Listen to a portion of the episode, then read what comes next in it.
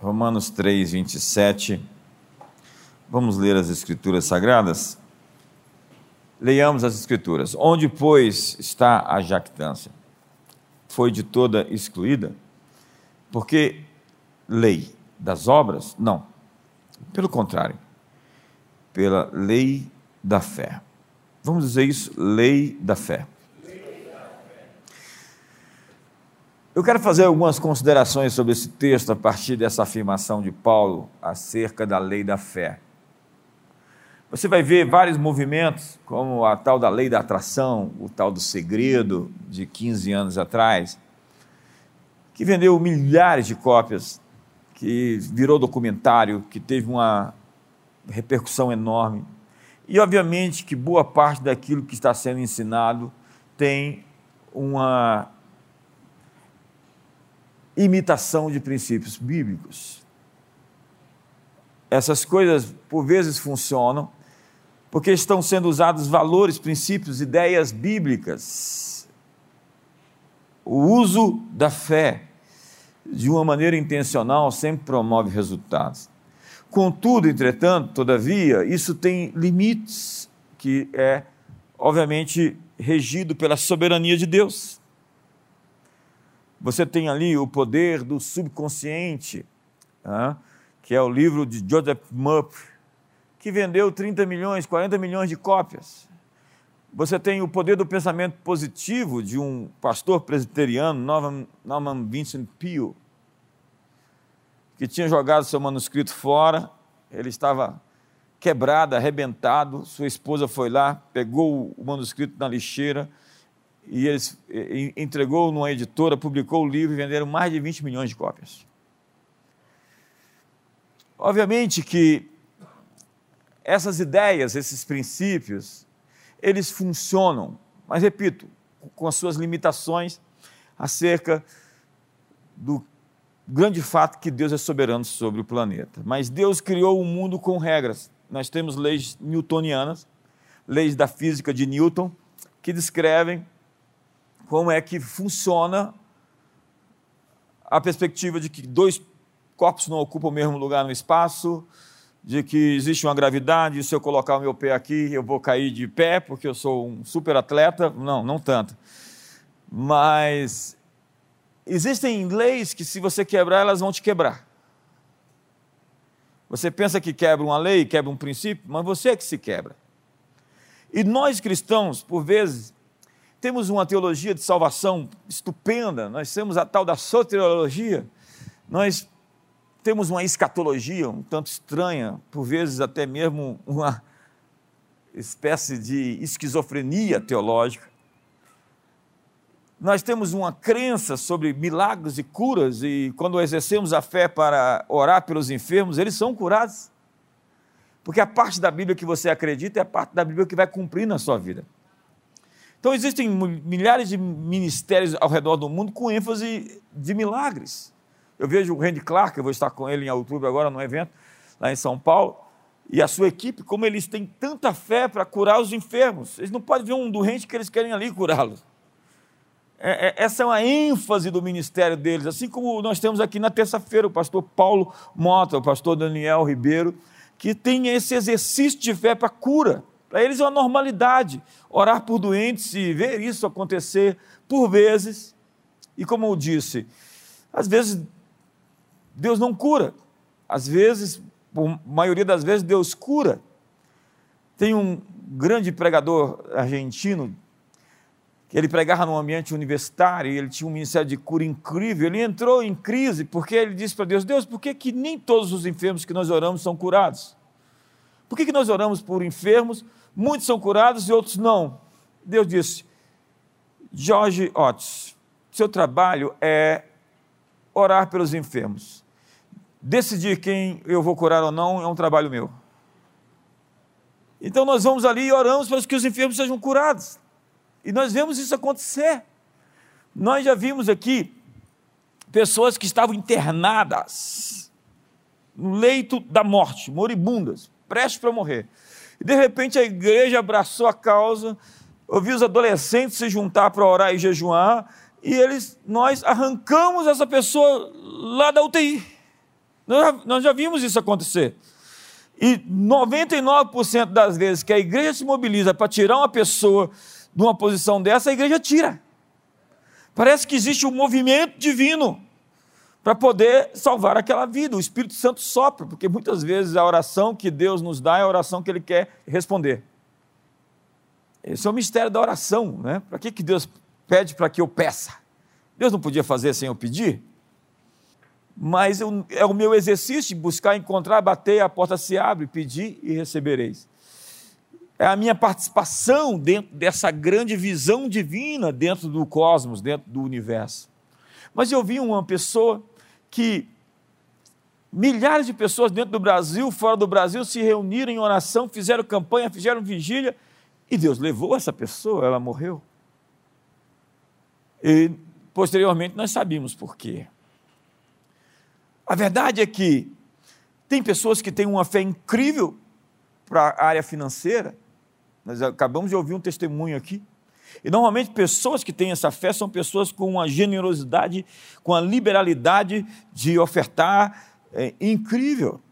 E eu tenho visto pessoas assim que prosperam de maneira incrível também. Foi o Mike Murdock quem disse que o pai dele foi o homem mais santo que ele já encontrou, que ele já viu na vida. Mas só que o pai dele era pobre, que não tinha quase recursos para alimentar sua família. E era um dos homens mais crentes que já existiu. E ele conta que meu pai sabia sobre salvação, meu pai sabia sobre o Espírito Santo, mas meu pai não sabia princípio nenhum sobre finanças. Então ele nunca foi capaz de exercer a fé dele, porque ele achava que a salvação não incluía o pacote de ter uma vida digna financeiramente. E é incrível como muitos cristãos têm uma mente pagã e se consideram espirituais, porque eles renegam a matéria. Eles dizem que a matéria e a riqueza é uma coisa ruim. Sinto dizer que essa não foi a visão de Jesus nem dos apóstolos. Eu ouvi alguém dizendo assim que, pelo olhar de hoje, os apóstolos seriam pessoas não tão bem sucedidas. Imagine uma equipe entrando no dia D, naquela ilha, ali, lembra do resgate do soldado Ryan? Eles estavam como uma força de ocupação. Os primeiros que entraram levaram bala. Mas depois que eles entraram e ocuparam, os que vieram depois colonizaram a região. Os primeiros apóstolos, eles vieram de um movimento que tiveram que cavar, que, que, que arar a terra. A terra estava extremamente dura. E nós viemos depois que eles lançaram as sementes para colher o seu fruto. E foi isso que o cristianismo fez ao redor do mundo. Eu estava agora numa cerimônia no Itamaraty com o é, embaixador da Irlanda. E eu estava falando com ele sobre São Patrick, que foi para a Irlanda e conquistou o país inteiro. Ele simplesmente evangelizou o país. Quando você pensa no mundo ocidental, as nações se dobraram diante do carpinteiro. Não foi fácil para aqueles primeiros crentes, mas para as gerações seguintes, eles só deveriam manter a conquista que foi recebida a partir de várias gerações de conquistas. Então, onde eu quero chegar? Eu quero dizer que nós não precisamos lutar as batalhas que os nossos pais venceram.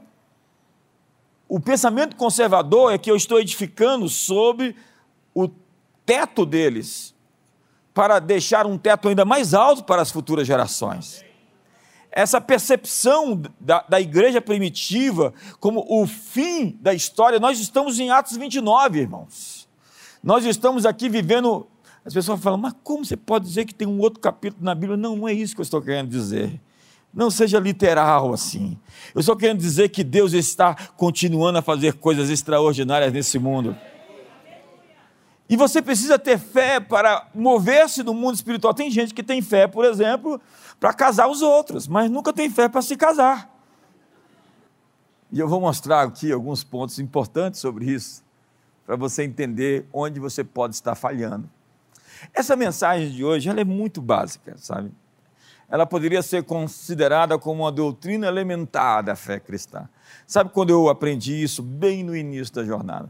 E se eu não tivesse aprendido isso, eu com certeza não estaria aqui falando com você. Porque nós temos que aprender esse beabá, esse, é, é, essa primeira fase da vida que nós precisamos realmente chumbar, edificar as nossas bases sobre um fundamento sólido. A lei da fé é um acordo que autoriza a realidade do que você acredita se manifestar em sua vida. Paulo disse: Eu combati não o bom combate da razão, mas da fé.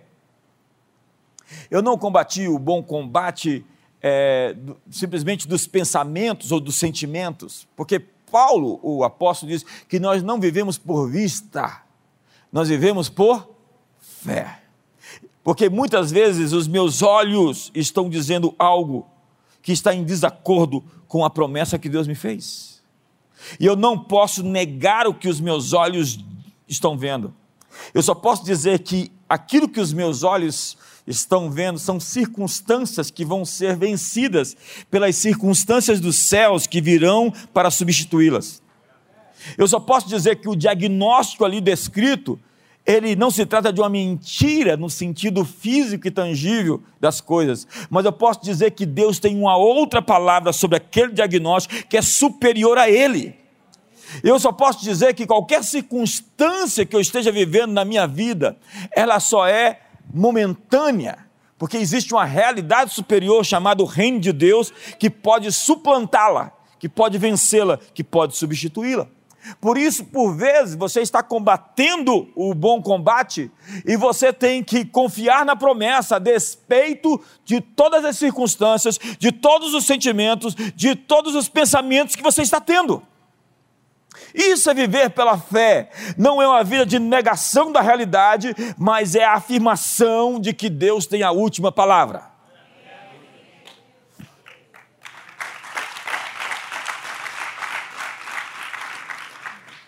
Então nós estamos envolvidos numa luta de fé. O bom combate é o bom combate da fé. Paulo diz: levantando o escudo da fé. Essa é a nossa vitória que vence o mundo, a nossa fé. Nós não andamos por vista, andamos por fé. O meu justo viverá pela fé. Eu poderia citar bastante versículos para você mostrando que a fé, ela é fundamental para que uma pessoa tenha uma vida vitoriosa. Isso significa então que a nossa luta é no espírito e não no natural. E essa é a nossa vitória que vence o mundo, disse Paulo, a nossa fé. E a função da fé é puxar, é chamar a realidade do mundo de Deus para o nosso mundo. Quando Abraão foi sacrificar Isaac, diz a Bíblia que ele creu no Deus que ressuscita os mortos e que chama à existência as coisas que não existem como se já existissem. O Deus que chama à existência as coisas que não existem como se já existissem. O Deus que moleculariza, substancia, materializa coisas que não existem. Porque a fé é isso, é a substância das coisas que esperamos, a convicção dos fatos que não vemos. Mas nós somos treinados para acreditar apenas no que nós vemos. A verdadeira fé, ela consegue transcender a realidade física, porque ela tem o seu fundamento em uma realidade superior. Então a fé não é da cabeça ou da razão, a não ser que a sua mente esteja renovada, a não ser que a sua mente se acomode ao princípio de que é isso e ponto final, porque Deus vai fazer e agora. Às vezes tudo que eu faço é sentar e dizer, Deus, e agora? O que, o Senhor vai fazer?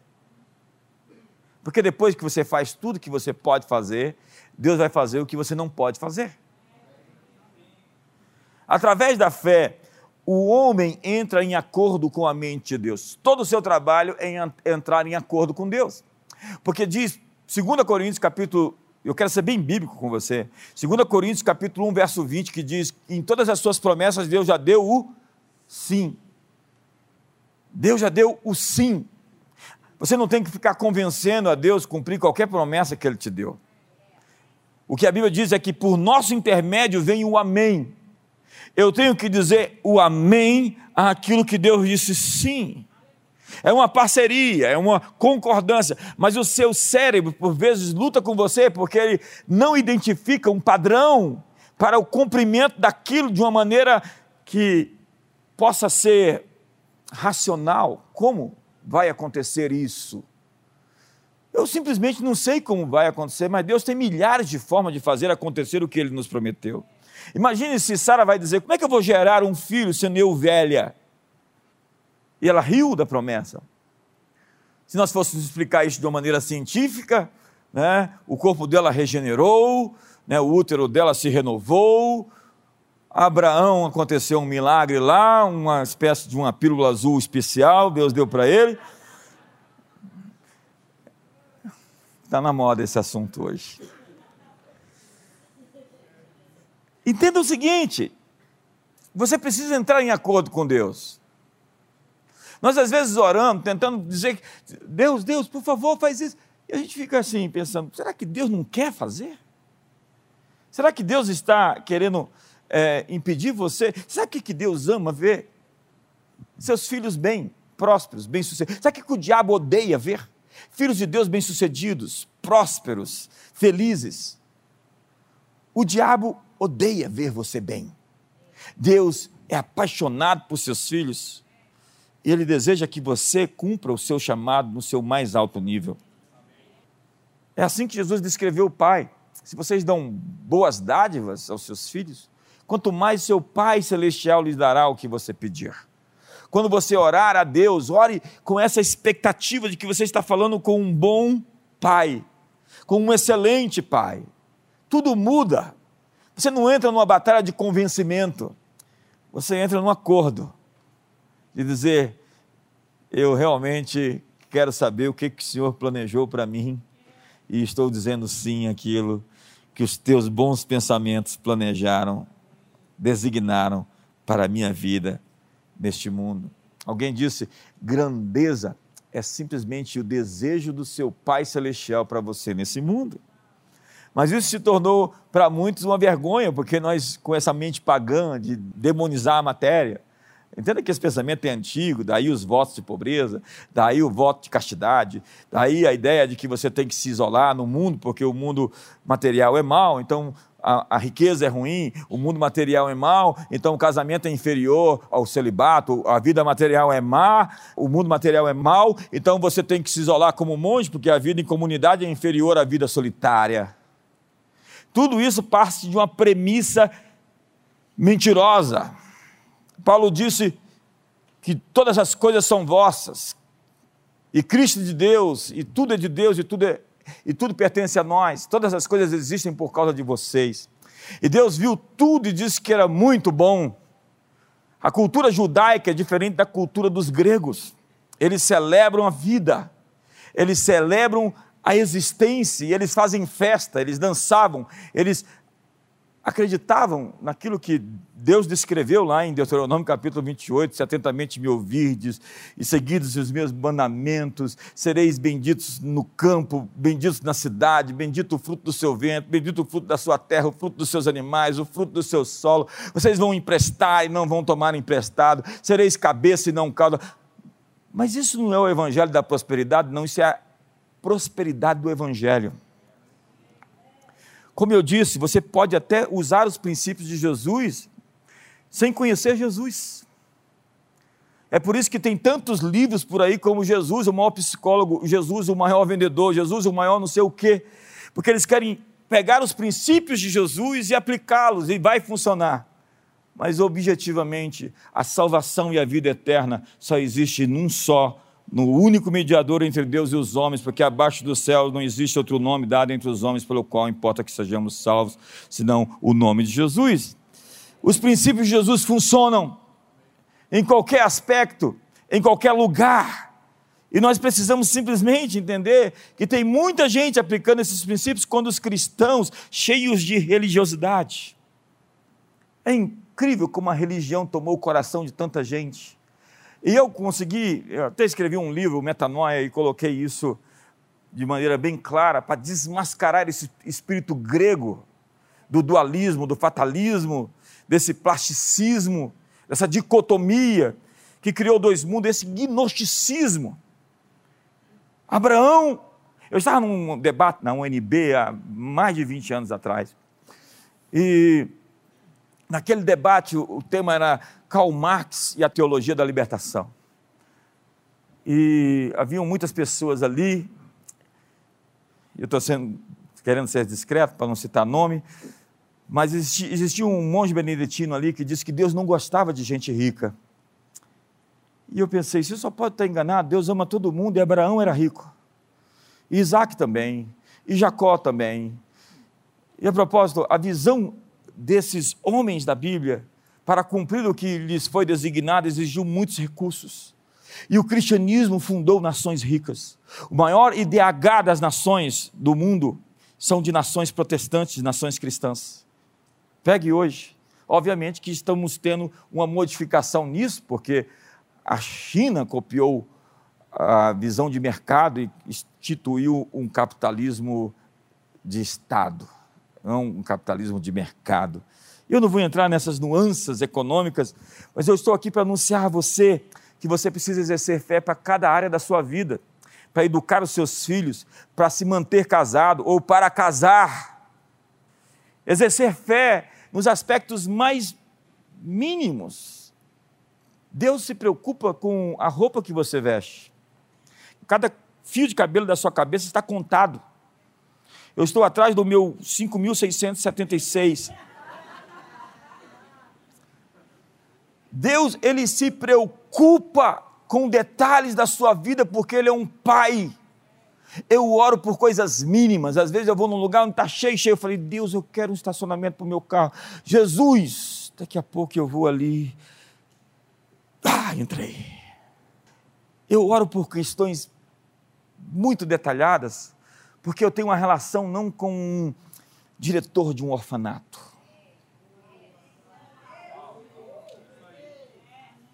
Porque para muitos, Deus vai te dar o bastante e olhe lá. Você não tem um pai, você tem outra coisa.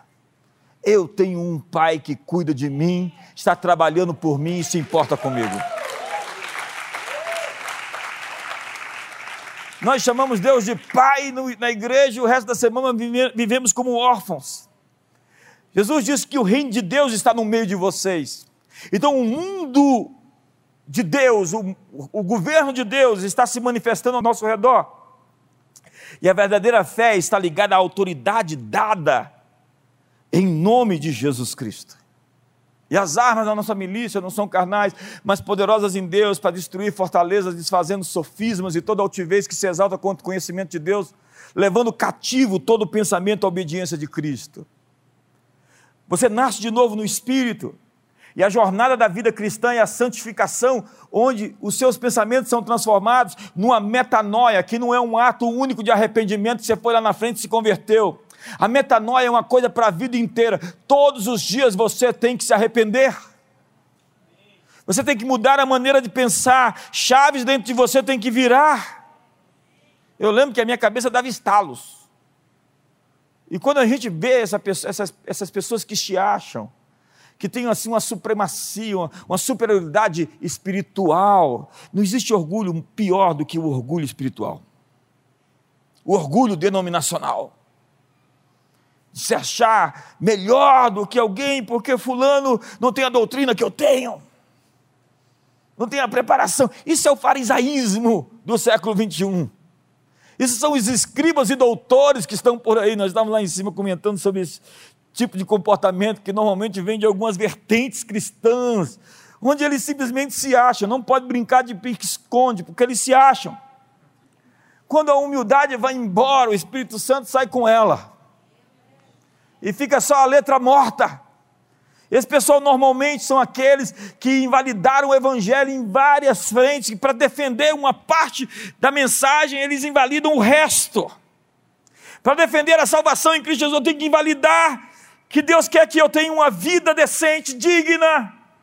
Eles têm uma cultura budista de sofrimento.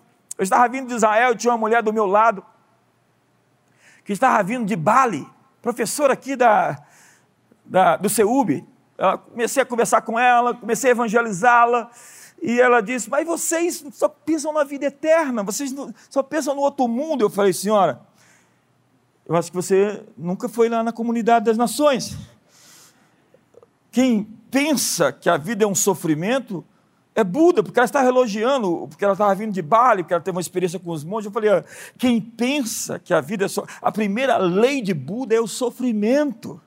E a iluminação advém-se da completa ausência de desejo. Então você não pode desejar nada, simplesmente você tem que esvaziar a mente e chegar nesse estado de iluminação.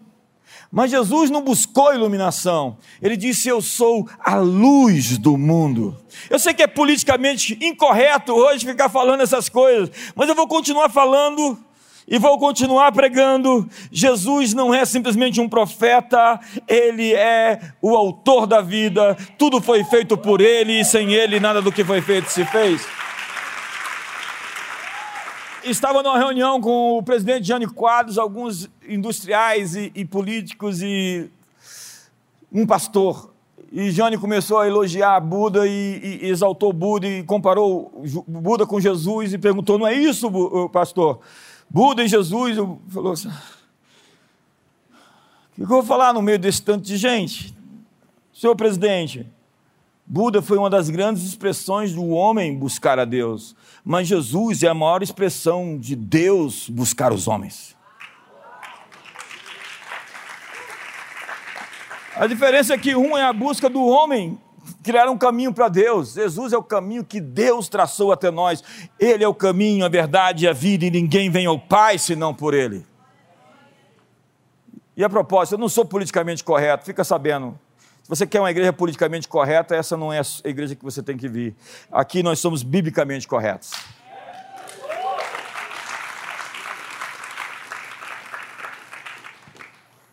As palmas estão poucas, mas tudo bem, tem pouca gente hoje. então, quando você confessa os seus pecados e os deixa, porque esse é um grande princípio, viver na luz, não com segredos, que tem segredos. Você autoriza os anjos para fazer violência contra as estruturas das trevas. Uma das maneiras de você liberar a sua fé e as coisas que Deus tem para você é sair da escuridão. Tem gente que tem que tem que procurar alguém e, se abrir, e, e, e, tem que confiar em alguém. Tem gente que já foi tão ferida, tão traída, que é tão assim, feridenta, né? Você chega perto assim, ele toca, já, não, não cuidado, não, não toca não. Gente assim que está sangrando de amargura. A amargura é a hemorragia da alma. Cuidado com o ser amargurado. Um ser amargurado nunca é inocente. Ele perdeu a inocência e acha que ninguém mais é inocente. Dê um sorriso para o irmão do lado. Diga para o seu irmão, está tenso, mas vai melhorar. Eu vim aqui dar um estudo para vocês hoje.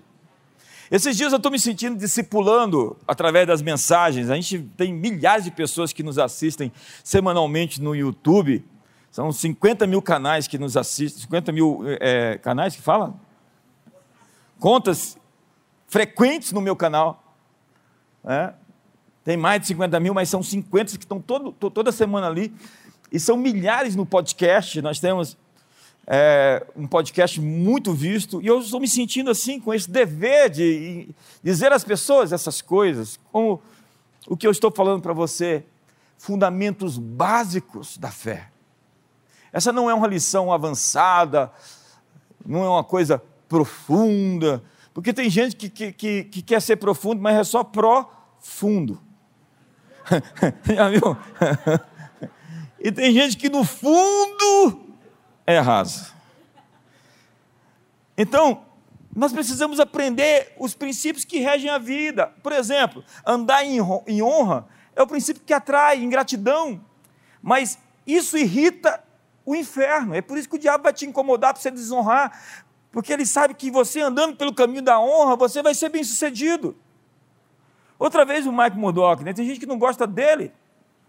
Né? Ele tem os seus erros, os seus acertos. E ele me ajudou tanto numa época com as suas chaves de sabedoria, que eu não consigo deixar de honrar as pessoas com quem eu aprendi. E ele dizia: se você falhar na vida, é porque você em algum momento não honrou alguém que você tinha que ter honrado. Se você for fracassado, eu vou descobrir que você desonrou a pessoa que você devia honrar. E se você acertar na vida, se você tiver sucesso, eu vou saber que você honrou as pessoas certas. A propósito, senhoras e senhores, comece honrando papai e mamãe, para que se prolonguem os seus dias na terra, diz a Bíblia. É o primeiro mandamento com promessa. Se você quiser aterrorizar aquele que procura aterrorizar você, ande em paz, ande em perdão e ande em honra. Tudo o que o diabo quer te fazer é te tirar da cruz. A última tentação de Jesus é: desce daí e creremos que você é quem diz ser. Tem um bocado de cristão descendo a cruz e armando o barraco. Mas quando você está crucificado com Cristo, você mantém a paz, mesmo com aqueles que não têm paz com você. Porque ao reclamar, ao criticar quem critica você, você se iguala. Você leva a coisa. Acho que foi o Lucinho que disse: se você quiser responder um cachorro, você tem que aprender a latir. É a palavra do Lucinho, né? Só serve para ele falar essas coisas. Mas tem um outro, uma outra metáfora. Outra metáfora é: se você é, é, quiser brigar com um porco, você vai ter que ir para o ambiente dele, que é a lama, e se, se sujar todo, porque você não pode ir até o limite onde uma pessoa sem limite vai. Você vence o mal com o bem. Este é o bom combate da fé. Você não luta na esfera dos pensamentos naturais. Você não, não luta na, na, na esfera das emoções. Quantos aqui já sentiram muito mal? Levanta a mão, irmão. Levanta a mão. Levanta a mão. Quantos aqui já se sentiram derrotados? Quantos aqui já tiveram sentimentos terríveis? Vai lá para os Salmos, vê Davi, é Davi, o homem segundo o coração de Deus. Laços de morte me cercaram, angústias infernais vieram sobre mim, ao furor das tuas catadupas, todas as tuas ondas me passaram. A, a descrição dele é socorro, Senhor, porque perecem os fiéis. É um sujeito frustrado, depressivo. Ele está ali nessa onda de descer, buscar Deus e depois levantar, porque as emoções são isso, elas são variáveis.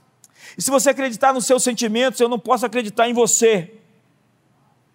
Eu não posso acreditar em alguém que confia nos seus sentimentos porque os seus, as suas emoções elas variam, então você tem que lidar com seus sentimentos a propósito. As obras da carne são conhecidas e elas são descritas como emoções: ira, divisão, facção, inveja, glutonaria. São sentimentos que você tem que domar, e o jejum é muito poderoso para poder colocar os sentimentos no devido lugar mortos. Tem que matar o Adão dentro de você, tem que se despir da velha criatura que você foi você não pode acreditar nas emoções, é por isso que o bom combate não é o bom combate dos sentimentos. Eu estou sentindo, não estou sentindo, vamos embora! Ah, eu não estou sentindo de adorar e levantar as mãos, não quero saber, vou levantar as mãos. Eu não estou sentindo de adorar, sacrifícios de louvor, fruto dos lábios que confessam o seu nome, vamos adorar querendo ou não. Eu não estou sentindo de perdoar, não estou sentindo de ofertar, não estou sentindo de jejuar. Jejuar raramente você vai sentir, irmão. Quando você chega num dia que você acorda e fala assim: Eu estou de jejum, é porque você está no processo de santificação bem avançado. É verdade. Quando você passa assim esse período mais crítico do jejum, chega uma hora que você não quer mais nem comer. Você tem uma lucidez tamanha na vida que você fala: para que comer mais? Droga nenhuma te dá satisfação de ficar vários dias sem comer e você fica numa liberdade, num domínio. Tem umas, umas coisas assim que não dá para contar para todo mundo.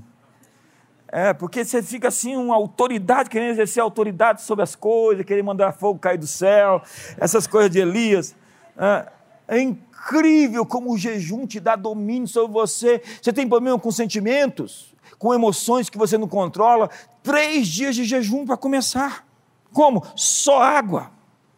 Aprende a fazer um jejum de três dias. Olha, eu quero lhe dar hoje princípios que vão mudar a sua vida para sempre. Nos próximos meses da sua vida, em um ano, jejum um dia de 24 horas por semana e um mês você faça três dias direto.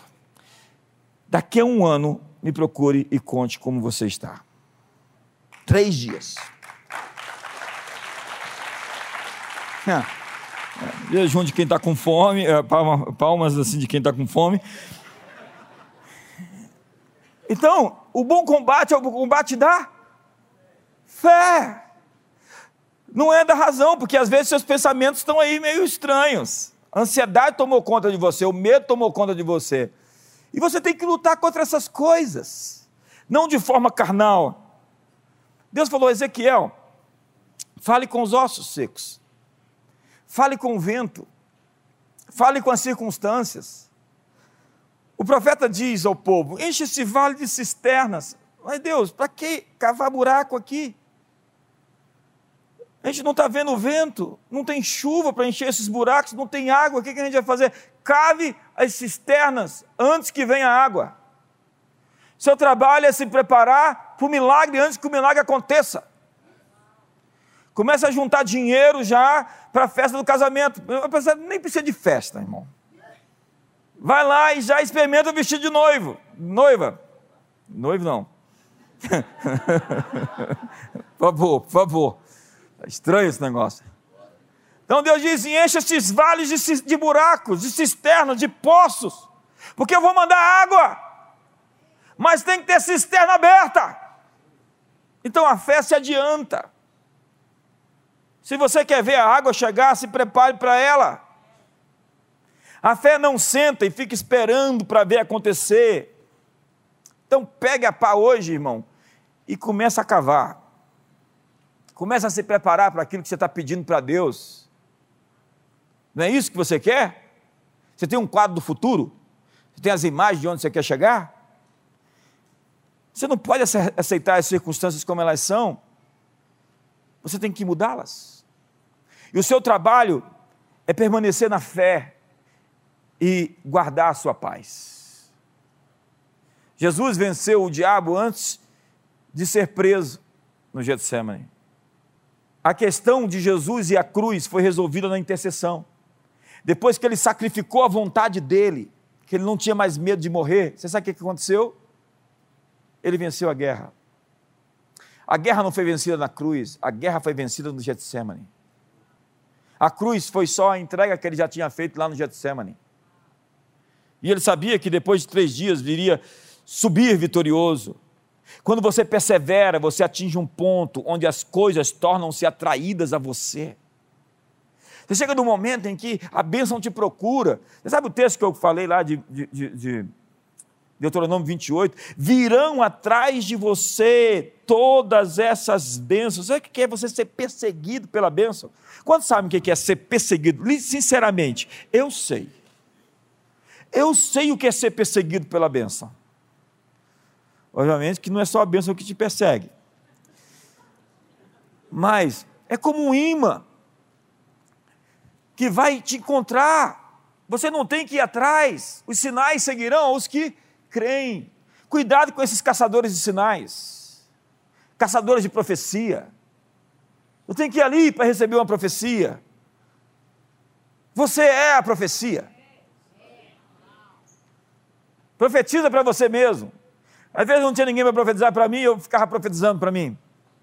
Vai para frente do espelho, assim diz o Senhor para você, JB, é isso que eu tenho para você. E eu tenho muitas coisas escritas, então às vezes eu fico lendo o que eu escrevi, que Deus falou para mim. O Bill Johnson ele tem cartolinas, né? Que ele escreve tudo que Deus falou para ele, ele fica se lembrando. Paulo fala para Timóteo: lute pelas palavras proféticas que você recebeu, combata o bom combate firmado nelas. Você quer dizer então que a profecia não é automática que se eu recebi uma palavra profética pode ser que ela não se cumpra? Amigos, 99% das vezes sim, não é automática. Tem aquela que Deus diz, é isso, ponto, é minha vontade, é soberania, não entra. Mas a profecia não é fatalista. Vai ver quantas vezes se mudou até a profecia do Antigo Testamento. E profecia vem assim, ó, Paulo, se você for, se você for para Jerusalém, você vai ser preso. Você tem a opção de não ir. Cuidado com esses fatalismos dentro de profecia. Esses profetas doido, xarope, para não dizer endemoniado, possesso de Jezabel, de Balaão. eles chegam para você e te sentencia. Você fala assim: você está amarrado em nome de Jesus, sua palavra também. Não, não faz isso não. Está lá o Ezequias, ele vira para a parede, o profeta deu uma palavra, daqui a pouco ele começa a clamar, Deus fala, volta, porque a palavra mudou. Na cabeça de alguns não tem esse negócio de mudar a palavra. Mas na cabeça de Deus é: faça-se a tua vontade aqui na terra como no céu. Se eu tenho que orar para a vontade de Deus ser feita na terra, obviamente que ela não está sendo feita. Então, nem tudo que acontece debaixo desse céu é vontade de Deus. Não é vontade de Deus que a Rússia invada a Ucrânia, é vontade do Putin. Não coloque isso no colo de Deus, porque para Deus tornar esse mundo um mundo perfeitinho, todos nós tínhamos que ser automatizados, robotizados e Deus fez um mundo com a grande ousadia de dar a você o poder de fazer o bem e fazer o mal, de escolher a árvore do conhecimento do bem e do mal ou a árvore da vida. Deus não quer um escravo, Deus quer um amigo. Então não existe esse fatalismo. E a profecia, a palavra, até a promessa vem assim: se atentamente me ouvirdes, se guardados os meus mandamentos. Se é a grande bomba, tem uma condicional sobre a promessa. Deus fala para Jeroboão: Jeroboão, se você me servir, eu vou te dar a herança e vou fazer você próspero em futuras gerações. Jeroboão fez o quê?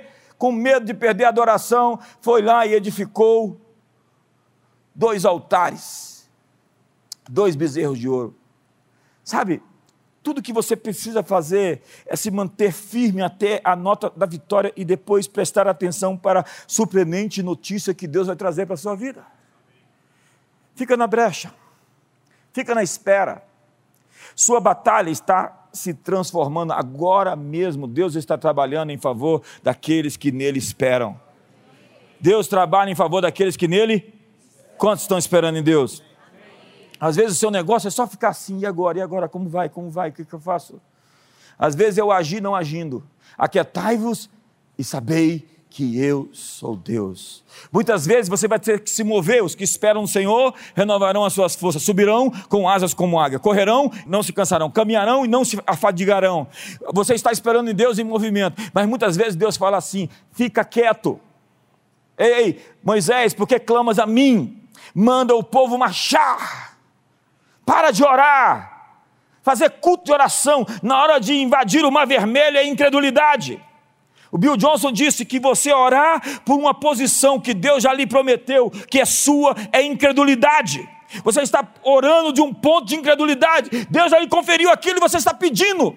Então você vai dizer muito obrigado, Senhor, porque aquilo já está escrito que é meu e eu estou tomando posse das coisas que são minhas.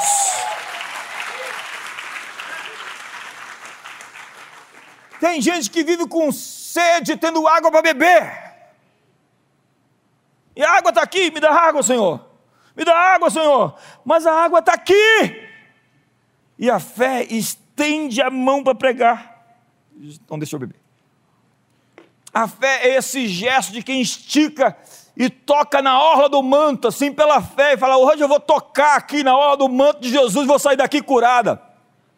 Hoje eu vou quebrar o cativeiro financeiro, essa assina de dívida na minha vida. Eu não vou aceitar mais viver endividado, pagando juros, pedindo emprestado, porque essa não é a promessa de Deus para mim.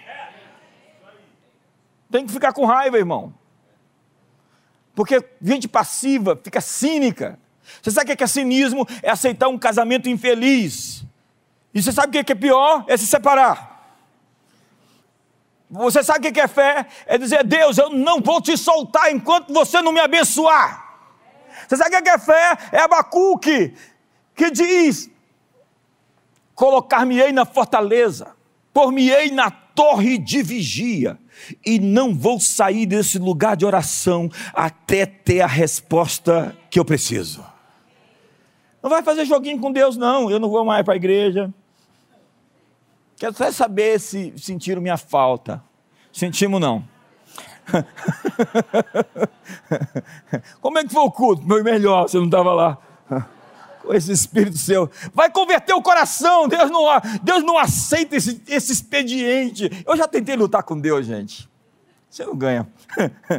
Eu já tentei fazer bico com Deus. Eu já tentei ficar assim, tipo, estou com raiva. Deus fala assim: esse expediente comigo não funciona. É com louvor, é com ações de graças que você entra no seu átrio, é com gratidão, dizendo, ainda que não, for, não floresça a figueira, não haja fruto na via, o produto da oliveira minta, todavia eu te adorarei, eu celebrarei o Deus que faz me andar nas maiores alturas. Aí nessa hora Deus fala: É, me venceu. Não foi assim que Jacó venceu o anjo? Jacó levou uma surra e apanhava, enquanto estava orgulhoso, arrogante, soberbo, apanha. Apanha, apanha, apanha. Eu vejo gente apanhando, apanhando, apanhando, apanhando. E Deus fala: Não põe a tua mão onde está a minha. Eu, às vezes quero orar assim, abençoa, tira ele desse deserto. Deus fala: Somente os rebeldes habitam em terra estéreo. Lá no coraçãozinho dele está aquela coisa que precisa virar a chave aquele descontentamento, aquela crítica. Eu não sou Deus, eu não sou melhor do que Deus para promover ninguém. Como é que eu vou promover alguém que Deus não promoveu? Porque Deus resiste o soberbo. Tem gente que fala assim: ora por mim, que o diabo está me resistindo. Eu digo, não é diabo, não, irmão. Definitivamente não é o diabo que está te resistindo. Humilhai-vos debaixo da sua potente mão para que ele vos exalte em tempo oportuno. Deus resiste o soberbo e dá graça, graça, graça ao humilde. A humildade atrai a graça, graça, graça, por conta ele dá maior graça. Tem graça menor e graça maior. E a graça maior pertence aos humildes. E humildade não é ser lerdo. Oh, sujeito tão humilde. Não, ele não, ele é passado. Sujeito passado. É o barriquelo. Mas nem para lá, né? É o Barrichello. Vamos fazer uma caravana para o 7 de setembro. Os 200 anos da independência. Passou, irmão. Agora é 300. A máxima bíblica é: faça-se conforme a sua fé. Diga para o seu irmão, eu quero mostrar alguns textos para você agora, só para você ver. Olha só, tocou-lhe os olhos deles, dizendo: Seja-vos feito. O que Jesus fez? Jesus fez conforme o quê? Não, ele falou assim: vai acontecer de acordo com o que você está acreditando. Deixa eu mostrar mais alguns textos para você, porque isso não significa ausência de dificuldades, mas certeza de poder para alterar conjunturas, circunstâncias. Há diversas citações na Bíblia onde Jesus fala assim: a tua fé te salvou. Vamos ver algumas? Vamos lá, uma por uma. E Jesus, voltando e vendo, disse: Tem bom ânimo, filho, a tua fé te salvou. Outro. E disse-lhe: Filha, a tua fé te salvou. Vamos lá, mais uma. Então Jesus lhe disse: Vai, a tua fé te salvou. Vamos lá, mais uma. Vai lá, e disse a mulher: A tua fé te salvou. Vai em pai. Mais uma. A tua fé te salvou. Disse: Levanta, filha, a tua fé te salvou. Tem mais. Vamos lá. A tua fé te salvou. Jesus ele está dizendo: olha, o meu trabalho aqui é facilitar você, para você acreditar nas coisas certas, para você chegar onde você tem que ir. Antes de fazer o milagre da multiplicação dos peixes lá, da pesca maravilhosa, a Bíblia diz que Jesus sentou-se no parquinho e começou a lhes ensinar. Ele não podia fazer um milagre antes de lhes ensinar. Porque a fé vem pelo. As pessoas falam, Deus me dá mais fé. Oração estúpida. A fé vem pelo. E o ouvir pela você ouve a palavra e você fica cheio de fé, e daqui a pouco você fala, agora vai. Quantos estão me entendendo aqui? Quantos estão comigo? Quem não levanta a mão não está entendendo nada. Isso, isso, também faz parte da fé, irmão. Levantar a mão, dizer eu creio, eu creio. Daqui a pouco eu vou falar sobre obedecer a ordem simples. É, está lá na Bíblia, ordem simples, cheio de ordem simples. Vai lá, lava-te no tanque de Siloé. Senhor, por que eu vou para o tanto de Siloé? Não estou entendendo. Eu não tenho que entender nada. Vai lá e se lava mesmo. Vai lá e enche essas talhas cheias de água. Senhor, mas para que encher isso aqui cheio de água? É um questionador né, daquela igreja que a gente falou lá. Né? É um questionador. Não, eu não entendo por que eu tenho que encher isso aqui de água. Para quê? Para quê? Para que não te interessa? Seu trabalho é encher de água. Meu negócio é transformar água em vinho. Vai lá, Namã, e mergulha no rio Jordão sete vezes. Namã questiona, aí está a descrição, né? Eu falo assim: tem rio melhor lá na Síria. O que, que eu vou mergulhar nesse riacho aí? Aí alguém, ungido por Deus, falou: Meu senhor, você chegou até aqui, o que, que custa? Aí vai lá e tira aquela roupa cheia de lepra, né? Aí tem que mostrar a lepra. Toda libertação tem uma grande dose de humilhação. E a religião é o espírito do orgulho. Aí ele se, se expõe, né?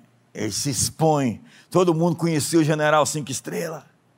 E agora está vendo lá um sujeito sem roupa, cheio de lepra. Uma, duas, três, quatro, cinco, seis, sete, volta. Pele limpa de bebê. Uau! Ordem simples. Tem gente querendo receber uma ordem complexa. Deus está falando, até agora você não obedeceu aquela simples. Para você receber uma nova instrução, obedece a anterior que você está em rebeldia. Sai dessa roda de fofoca. Termina esse namoro sujo. Sai desses grupos de WhatsApp. Essas conversas da madrugada. Esses sites pornográficos. Eu quero uma vida poderosa, impactante e não sei obedecer ordem simples. Então, diz a Bíblia que a fé é uma lei maior do que qualquer outra aqui na terra. Gente, já está terminando. Olha o que Jesus diz. E Jesus diz isso por causa da vossa incredulidade, da vossa pouca fé, porque em verdade vos disse que se tiverdes fé como um grão de mostarda, direis a este monte, passa daqui a colar e há de passar, e nada vos será impossível. Jesus disse então lá no capítulo 9, e disse-lhes: Se tu puderes crer, tudo é possível que crê. Lucas diz: porque para Deus nada é impossível. A fé está acima das leis da física, da gravidade, do tempo e do espaço. É uma lei natural acima de qualquer lei natural da terra. Ela tem domínio sobre os fenômenos naturais. Josué manda o sol parar, a chuva. Jesus acalma os ventos, acalma a tempestade e fala para o vento, cala-te. Eu queria saber o que, que o vento estava falando para Jesus falar para o vento calar. Então, a fé é uma lei que tem domínio sobre as enfermidades e doenças. Eu já vi muitos milagres, inclusive lá em casa. Já vi tantas coisas que Deus fez. Eu não preciso de documento, de exame para ver que o milagre aconteceu. Eu não estou nesse nível mais. Vai lá, tem que ver que isso aconteceu. Não preciso disso, eu já vi o bastante. Eu sei que Deus pode fazer qualquer coisa. Se você veio aqui com uma causa impossível, Deus pode fazer qualquer coisa. E você só tem que dizer amém aquilo que ele já disse sim para você.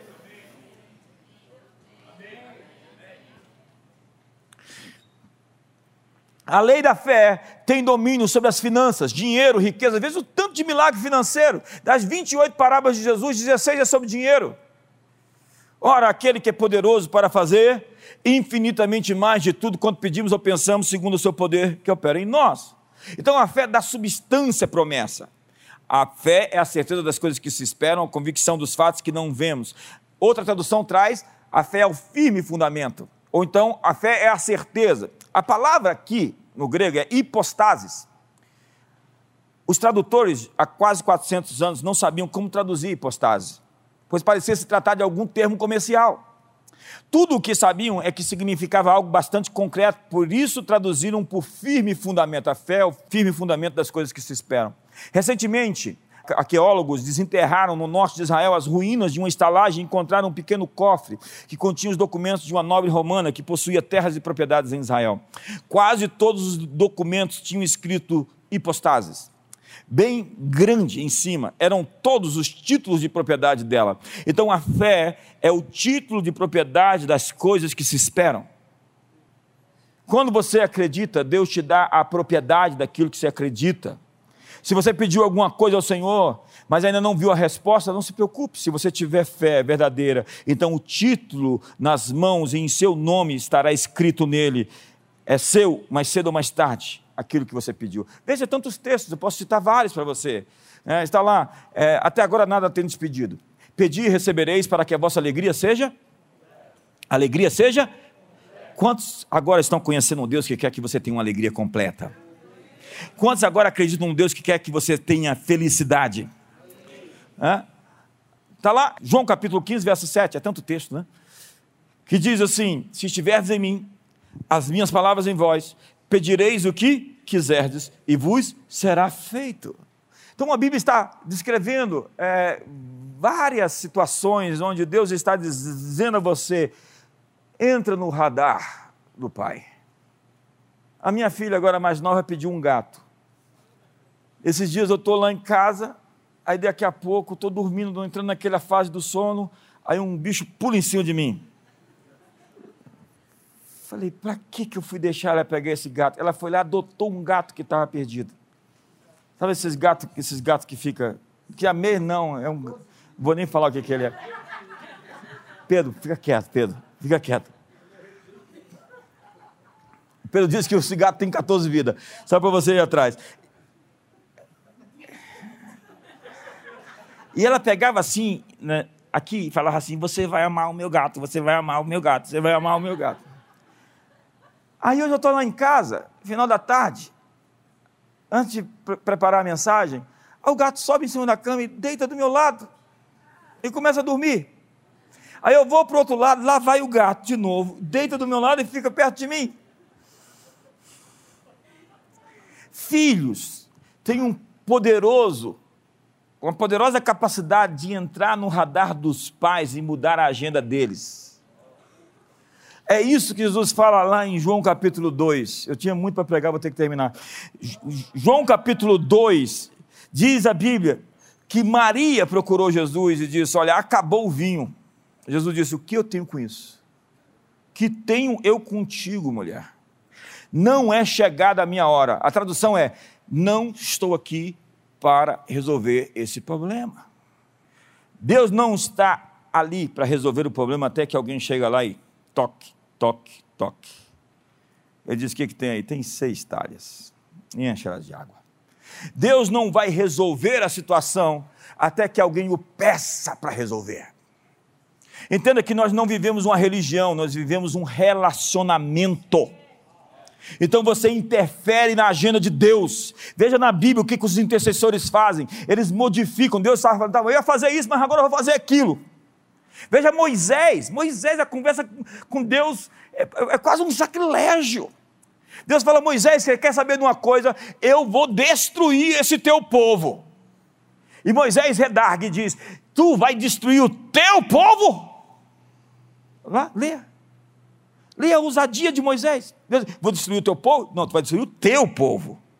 E a propósito, Senhor, vão dizer por aí que o Senhor não foi capaz de introduzi-los na terra prometida. A fama do Senhor não vai ficar boa.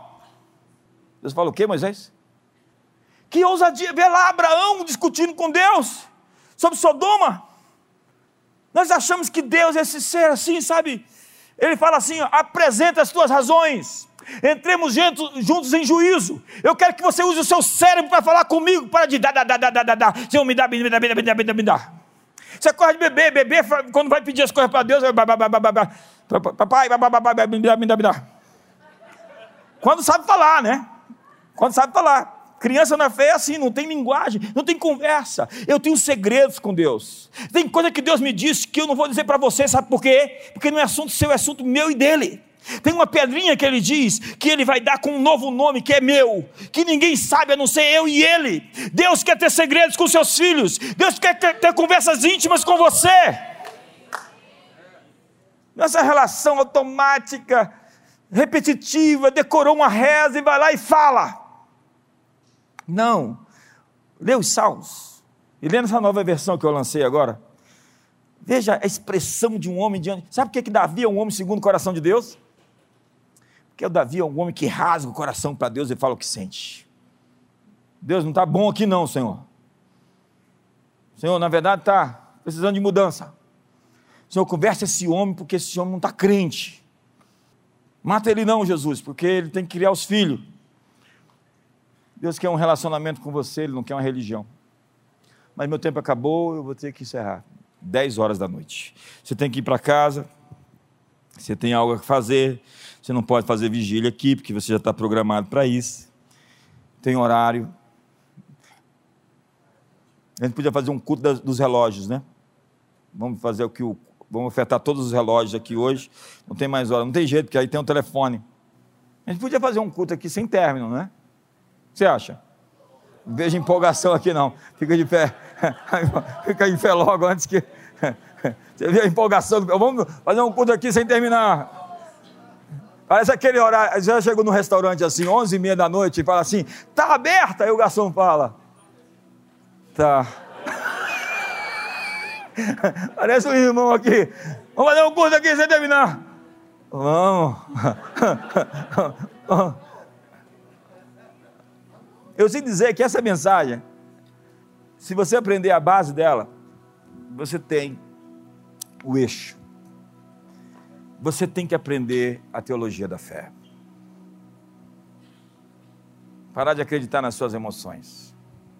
Você é muito controlado pelos seus sentimentos. Você toma decisões emocionais. Nunca tome uma decisão permanente por causa de uma emoção temporária. Espere passar o sentimento. A tentação que você sofre, ela é um, uma tentativa de promoção. Deus está deixando você passar por isso porque Ele tem, depois dela, uma promoção para você. Então vença o momento mais difícil e suba um degrau. Feche seus olhos. Essa aula não está terminada, nós vamos ter que concluir depois. Feche seus olhos.